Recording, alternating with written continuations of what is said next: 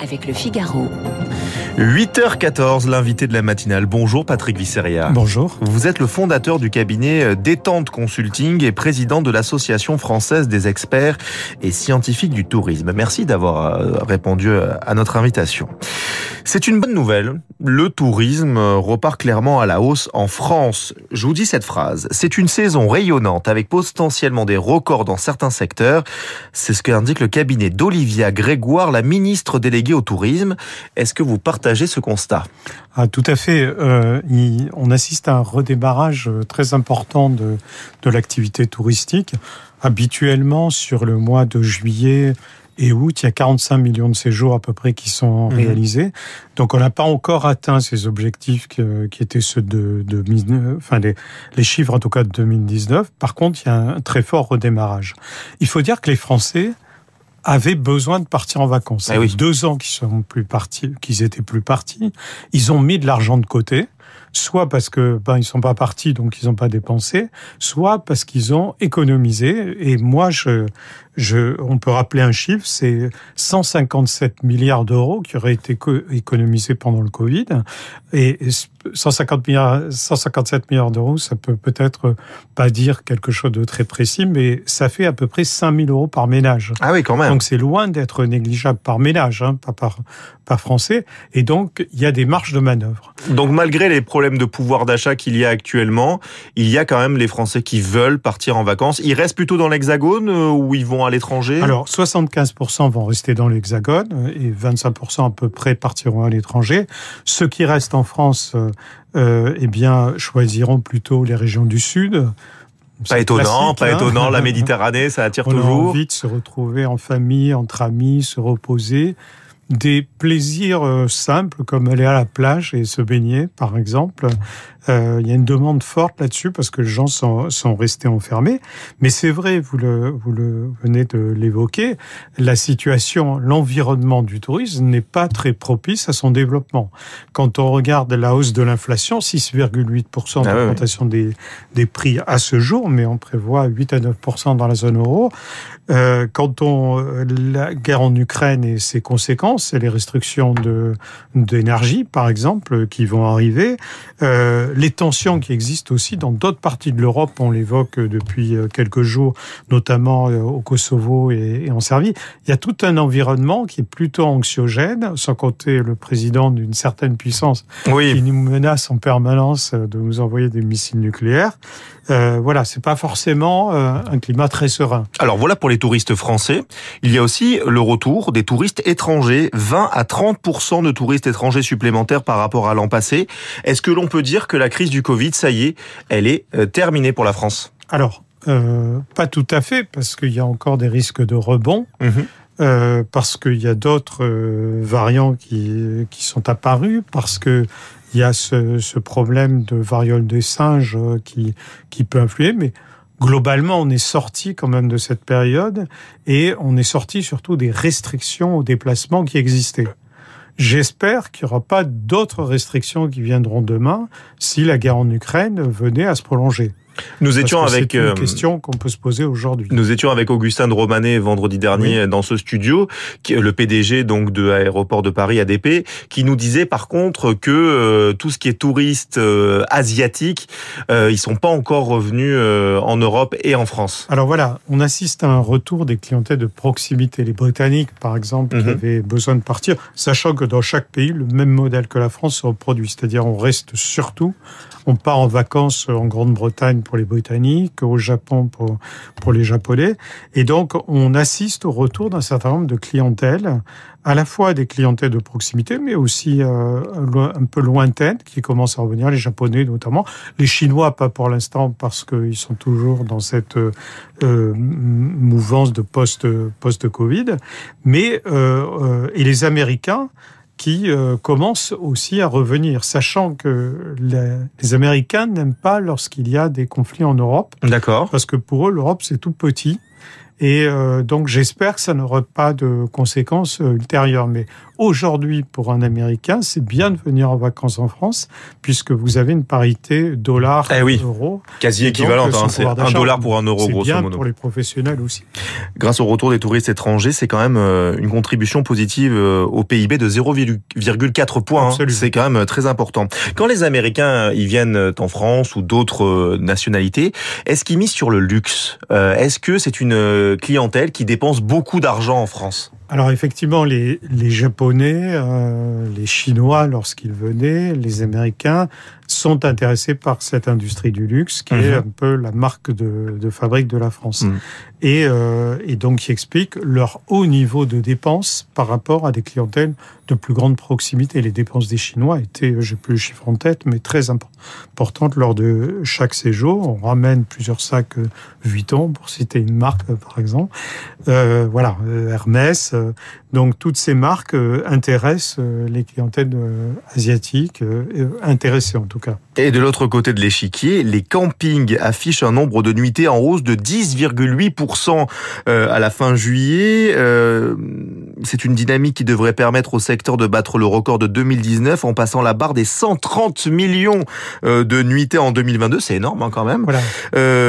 on pense immédiatement donc encore une fois au pouvoir d'achat, mais les campings aujourd'hui, on peut dire qu'ils proposent des services qu'on ne voyait pas il y a 20 ans. Ils sont aussi mis un peu dans ce secteur du luxe, parfois avec des campings 5 étoiles. Euh, c'est plus comme avant. Euh. Voilà, il y a un redémarrage. D'abord, il y a un attrait pour la nature euh, qu'offre le, camping tous les secteurs sont en progression. L'hôtellerie, par exemple, enregistre de très bons chiffres, mais surtout la location d'appartements. Quand on regarde les chiffres des, des centrales de réservation comme Airbnb, mm par exemple, il y a une très forte euh, augmentation.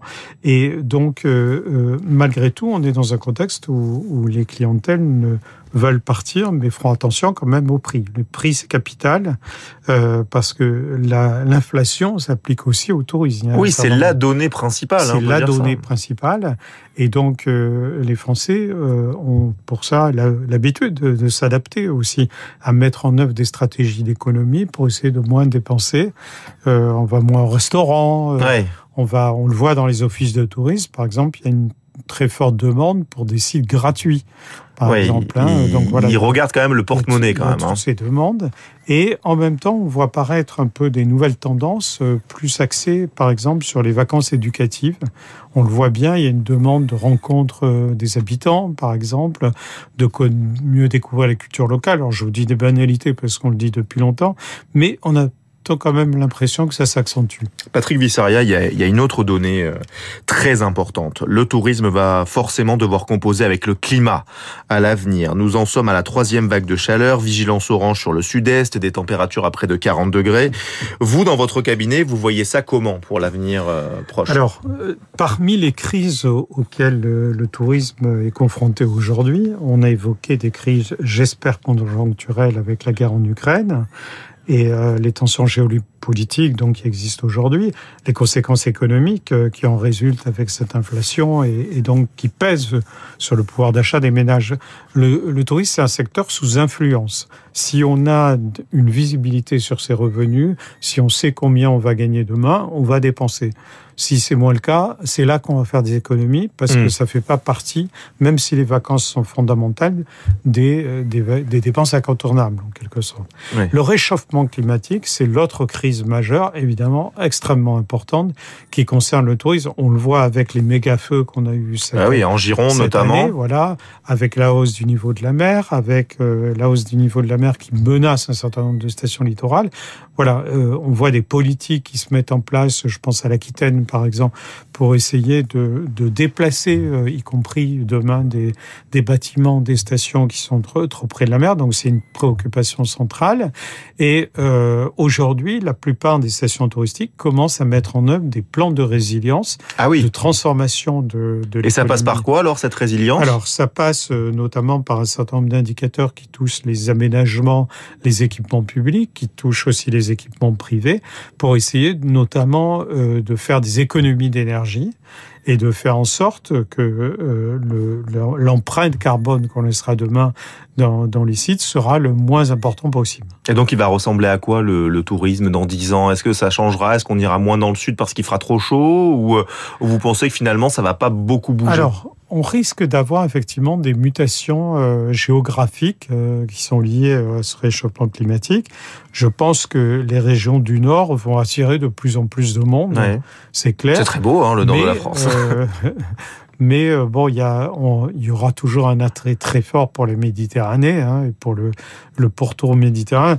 On voit aujourd'hui que dans les destinations des Français, euh, malgré la crise, parce qu'il y a un certain nombre de destinations comme la Tunisie, par exemple, qui sont très affectées aujourd'hui par, euh, par ce qui se passe, euh, qui, qui, ont le, le Covid, ça repart plus difficilement, mais il y a un très fort attrait pour la Méditerranée. Vous avez parlé des, des méga-feux sur le bassin d'Arcachon. Cinq campings hein, ont été euh, ravagés, euh, des milliers d'hectares, plus de 21 000 hectares. Est-ce que les assurances vont augmenter pour les professionnels? Disons que euh, on a toujours tendance à dire qu'elles augmenteront pas, mais moi je pense qu'elles risquent d'augmenter. Plus le plus les risques couverts augmentent, c'est mécanique. Donc, donc forcément, si les assurances augmentent, ça se répercute sur le prix euh, Il y a un coût aussi pour les pouvoirs publics, puisqu'il y a un certain nombre de dispositifs de fonds d'urgence qui, qui sont mis en place quand il y a des inondations ou des incendies, et donc ça, ça va coûter aussi aux contribuables quelque part. Donc c'est c'est un problème de tous. D'où l'éducation, la nécessaire éducation d'éviter de, lancer des incendies. Euh, euh, chaque fois que c'est On rappelle quand même que 9 incendies sur 10 est, d'origine humaine, hein, quand même, hein, criminel ou pas, mais 9, 9 sur 10 quand même, c'est quand même énorme. Euh, autre souci euh, quand même du secteur du tourisme, c'est qu'il peine à recruter. Hein, euh, le problème du logement des saisonniers, euh, les salaires aussi. Qu'est-ce qui se passe pour ce secteur?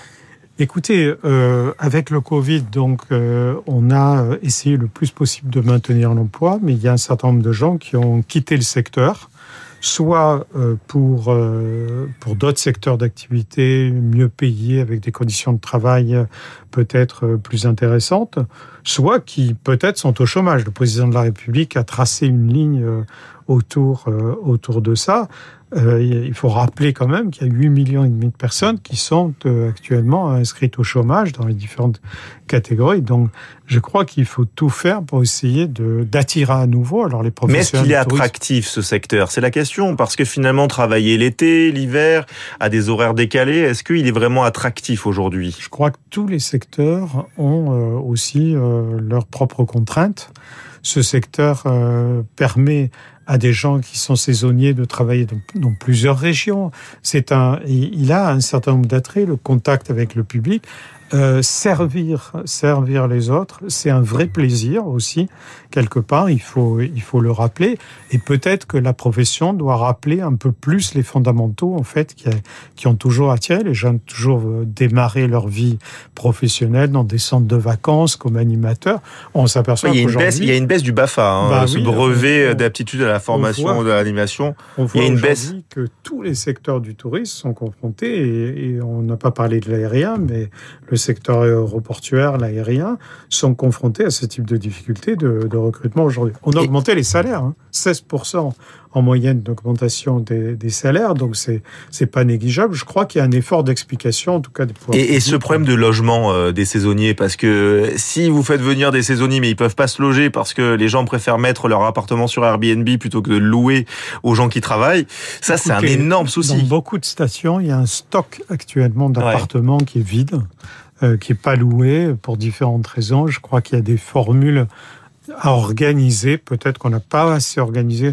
On ne peut pas proposer à des jeunes de venir qui ont euh, travaillé dans des stations et de pas leur offrir de facilité d'hébergement. Ceux qui l'ont fait, en tout cas, ils sont réussis. On pourrait ouvrir des cités étudiantes, par exemple, l'été pour les par loger. Exemple, mmh. euh, ou bien les appartements qui sont pas utilisés, les utiliser aussi euh, pour les travailleurs du tourisme. Je vous remercie Patrick euh, Merci. Vissaria d'être venu euh, dans la matinale de Radio Classique. Je le rappelle, vous êtes le fondateur du cabinet Détente Consulting et président de l'Association française des experts et scientifiques du tourisme. Merci à vous.